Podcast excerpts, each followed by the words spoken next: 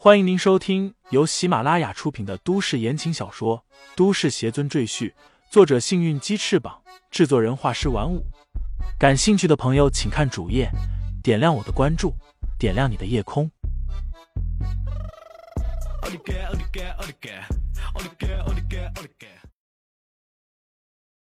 第六章，我是死神上。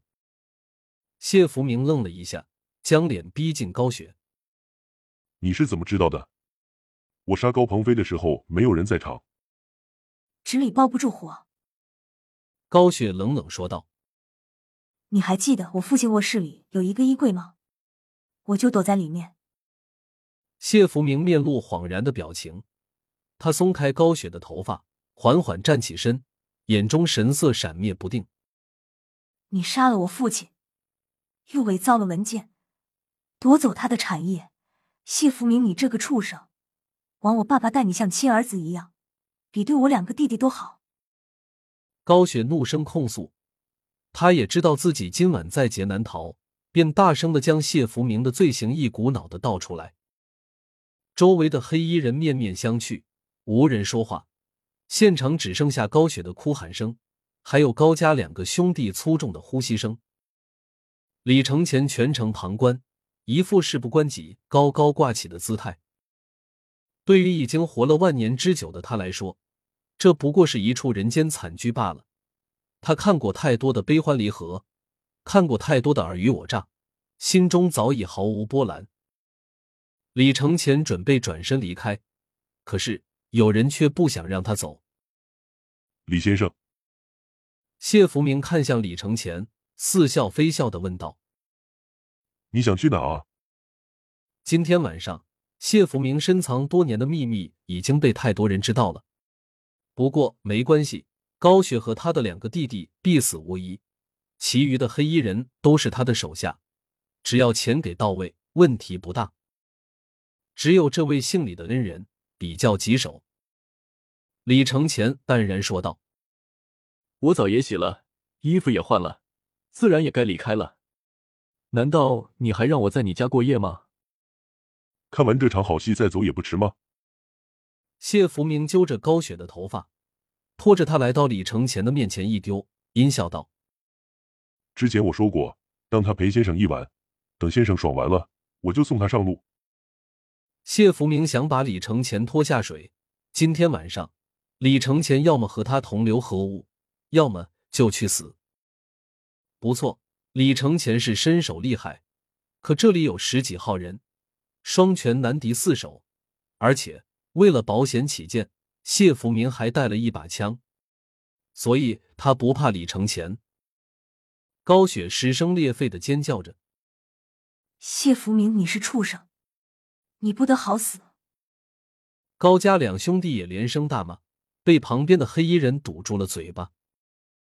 李承前哪里不知道谢福明的想法，他哼笑着问道：“如果我不愿意呢？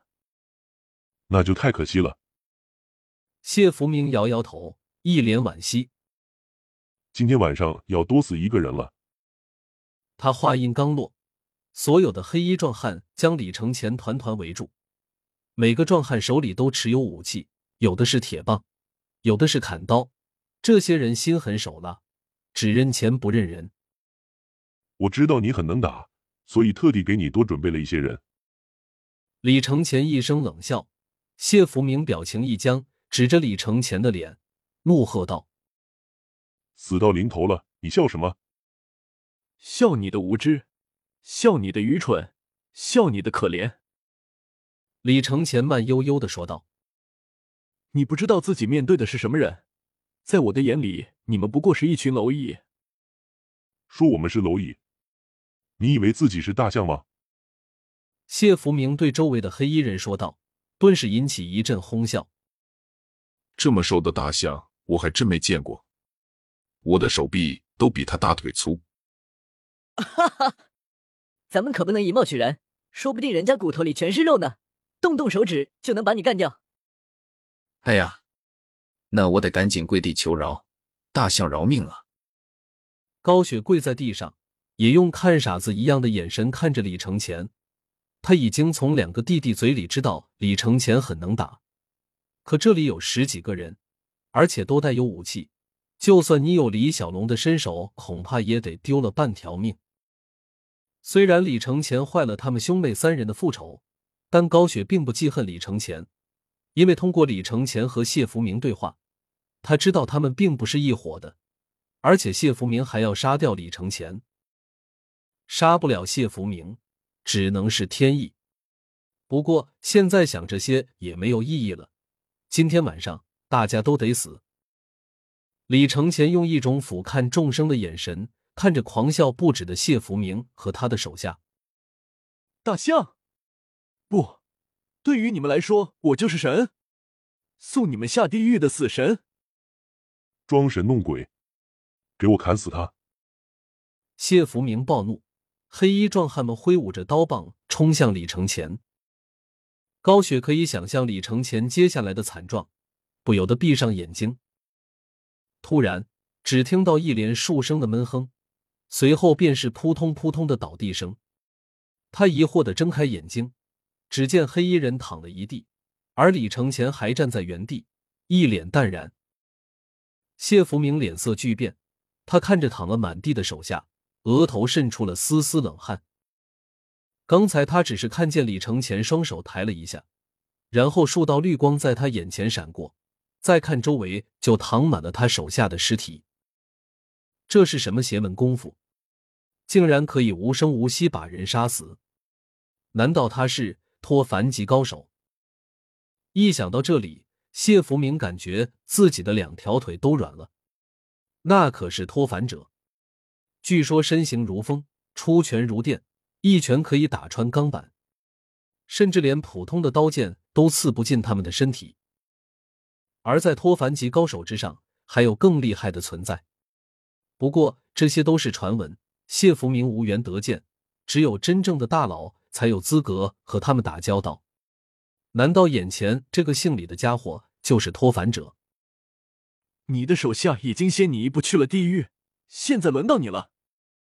李承前漫步向前，无形的杀气令谢福明浑身发抖，他连连后退，摆着双手说道：“误会，都是误会。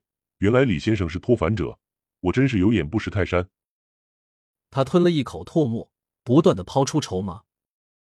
我有钱，很多钱，先生想要都拿去，只要留我一条命，让我给您做牛做马都行。高雪都看傻了，他万万没有想到，这位毫不起眼的李先生竟然是脱凡者。他看向旁边一具黑衣壮汉的尸体，只见额头有一个小拇指般大小的血洞，显然是被什么东西洞穿头部而死。其余的尸体也是同样的死因，难道这便是脱凡者的力量？钱？李承前思考片刻，他确实需要钱。现在乔家将他扫地出门，没有了生活来源，吃住都成问题，而且日后为了修炼，更需要消耗大量的金钱。虽然他现在是凝气期修为，可以抵御普通刀剑的攻击。甚至无惧手枪这种小口径火器，但如果是冲锋枪、炸弹这种重火力武器，还是非常危险。所以，想依靠无视规则的手段来夺取财富，大概率是行不通的。而且，身为仙界邪尊，他的自尊也不允许他去做任何下三滥的行为。我确实很缺钱，不过你的狗命我也想要。听众朋友们。本集已播讲完毕，欢迎订阅专辑，投喂月票支持我。你的微醺夜晚，有我的下集陪伴。